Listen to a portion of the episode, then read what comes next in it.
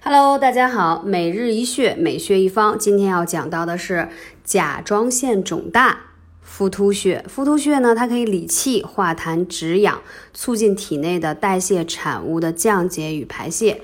中医认为啊，甲状腺的肿大多为是痰湿积聚，阻滞经脉所致。所以，按照肺与大肠相表里的相属，取手阳明经浮突穴，可以清泻痰湿和治疗这个这方面的问题。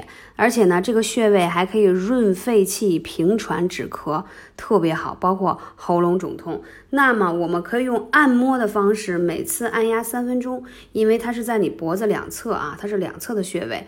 还可以什么呢？还可以艾灸，每次可以艾灸二十分钟，每天一次。